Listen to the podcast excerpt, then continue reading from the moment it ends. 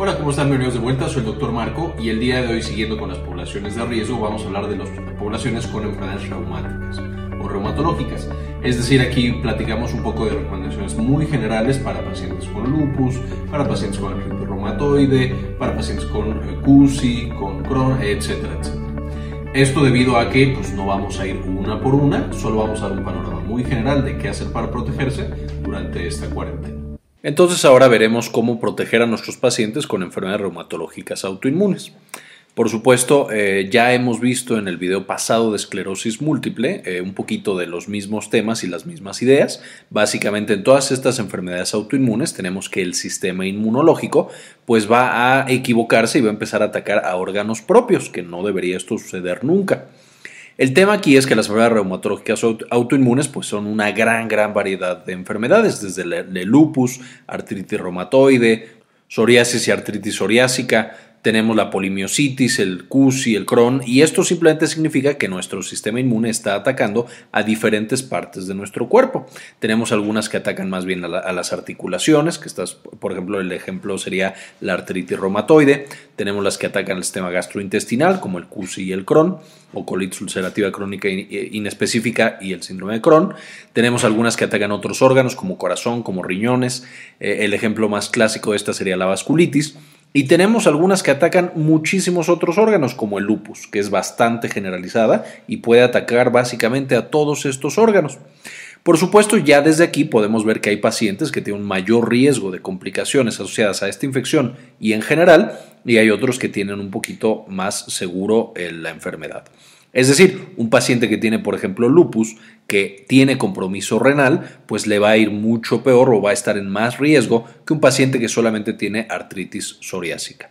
Por supuesto, ambas enfermedades pueden ser bastante eh, devastadoras y pueden alterar mucho la calidad de vida.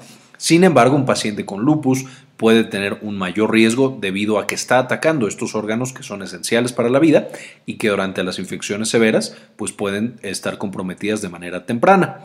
Y aquí también nos encontramos con un problema, porque hay pacientes de lupus que tienen más compromiso de un órgano que de otro, eh, hay lupus que son más agresivos que otros. Entonces, como podremos ver, es una gran, gran variedad de enfermedades, de las cuales muy brevemente voy a dar algunas recomendaciones aquí. Los problemas que tenemos con todo este grupo de enfermedades es que, uno, primero que nada, estos pacientes tienen inmunosupresión. Esto en gran parte por el tratamiento que les estamos dando para frenar el ataque de su sistema inmunológico sobre sus propios órganos. Entonces ya con eso vamos a tener que el paciente no se puede defender de infecciones, incluidas aquí las infecciones virales, por ejemplo, por coronavirus. Además de esta inmunosupresión, vamos a tener que estos pacientes tienen un alto uso hospitalario, es decir, frecuentemente tienen que ir al hospital, ya sea para uno, recibir medicamentos para pagar su sistema inmune, muchos son por infusión, entonces se ponen vía intravenosa y muchas veces en el medio hospitalario. En algunos otros países eh, ya existen unas cosas que se llaman clínicas de día, en los cuales no tienes que ir al hospital, vas a estas clínicas en las cuales te infunden medicamentos, estas son más seguras que un hospital, por supuesto. Sin embargo, en muchos países y en muchas ciudades o comunidades no tenemos ninguna clínica de día, lo que obliga a estos pacientes a tener que ir a un hospital. De nuevo, eh, aumentando el riesgo que tienen de contraer infecciones.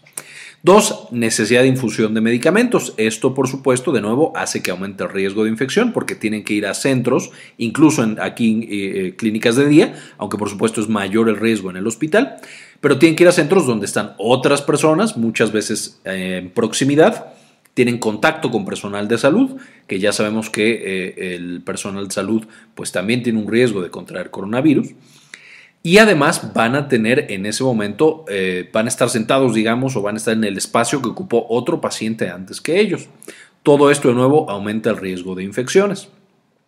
Tres, en algunas de estas, principalmente las polimiositis, las miositis, etcétera, pueden llegar a tener problemas musculares y específicamente en los músculos respiratorios, lo cual puede llevar, igual que vimos en el video de esclerosis múltiple, que les dejo el enlace en la parte de arriba, pero puede llevar también a que estos pacientes cuando empieza a faltarles el aire por la infección, pues no puedan manejar esa extra carga de trabajo y entonces muy rápido ya no puedan respirar y tengan que ser hospitalizados de urgencia, por supuesto.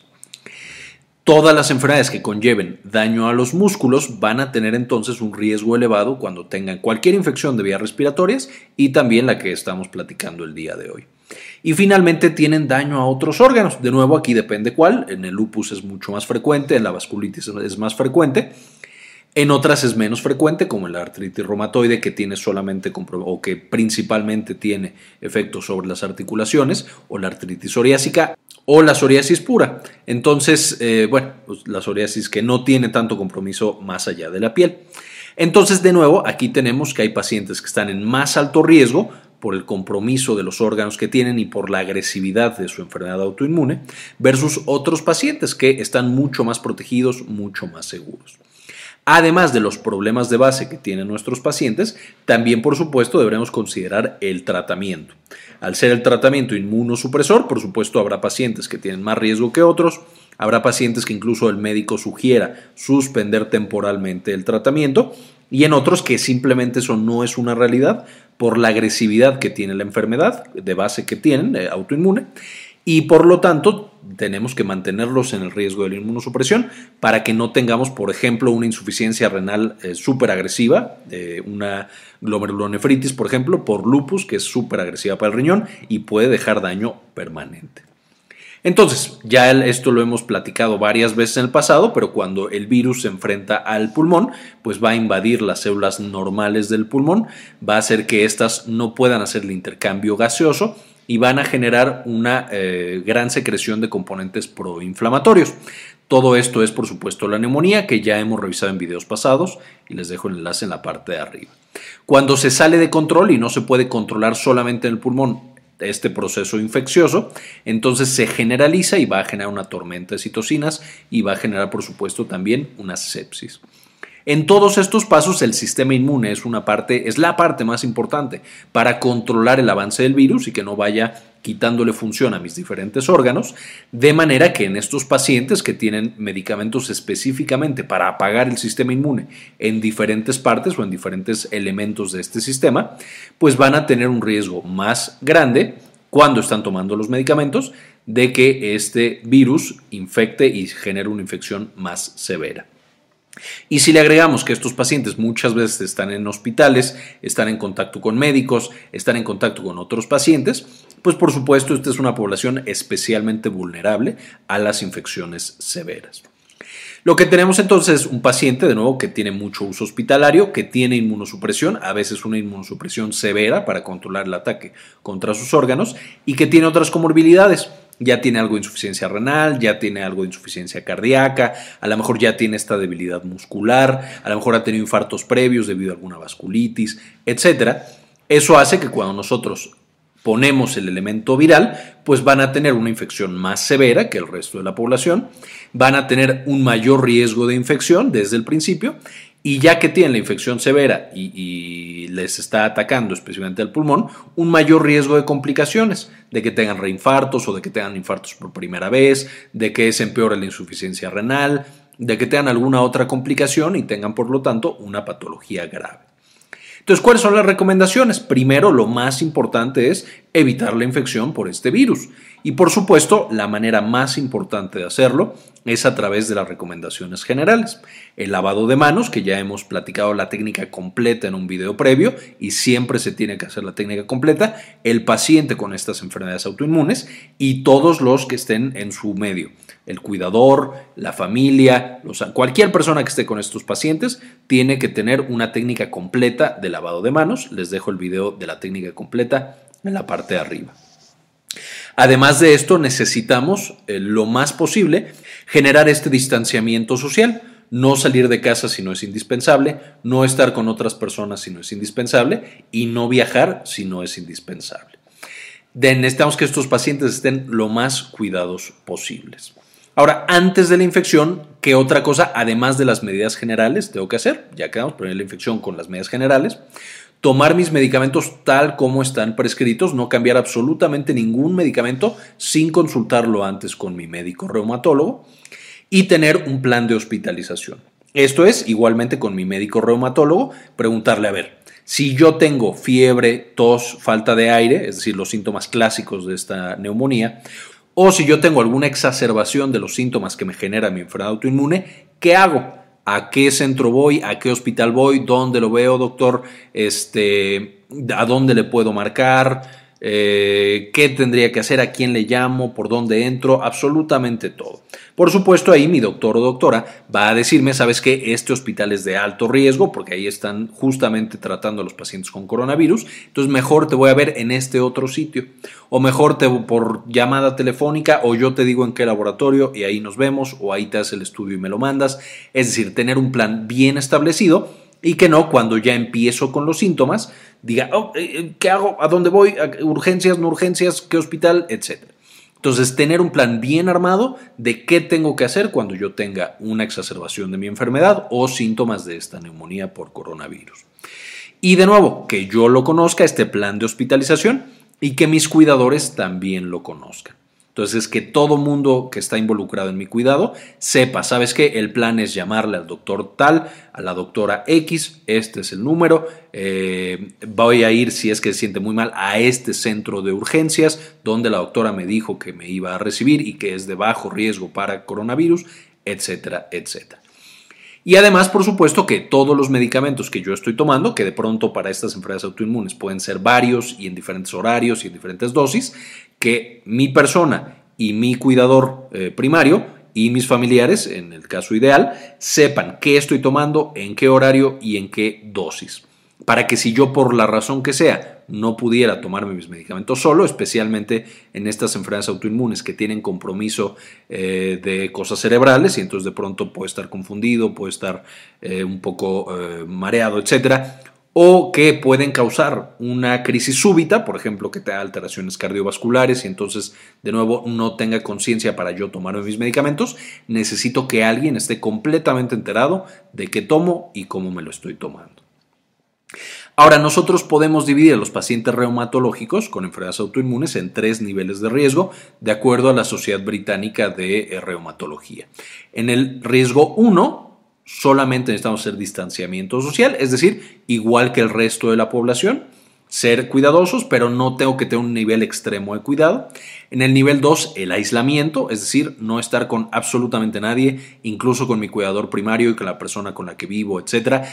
Tener la mayor, eh, la mayor cantidad de medidas de protección para estar aislado. Y en el 3, todas las medidas de protección, es decir, estar aislado, tener mi cubreboca, estar lavando las manos todo el tiempo, que nadie más entre a mi casa, etc.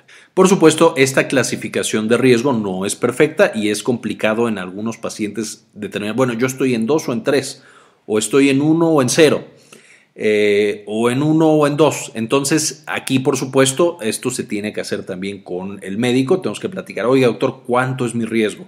¿Tengo un riesgo muy alto? ¿Tengo un riesgo intermedio? También, como verán, esta eh, clasificación de riesgo se basa principalmente en los medicamentos que toma el paciente.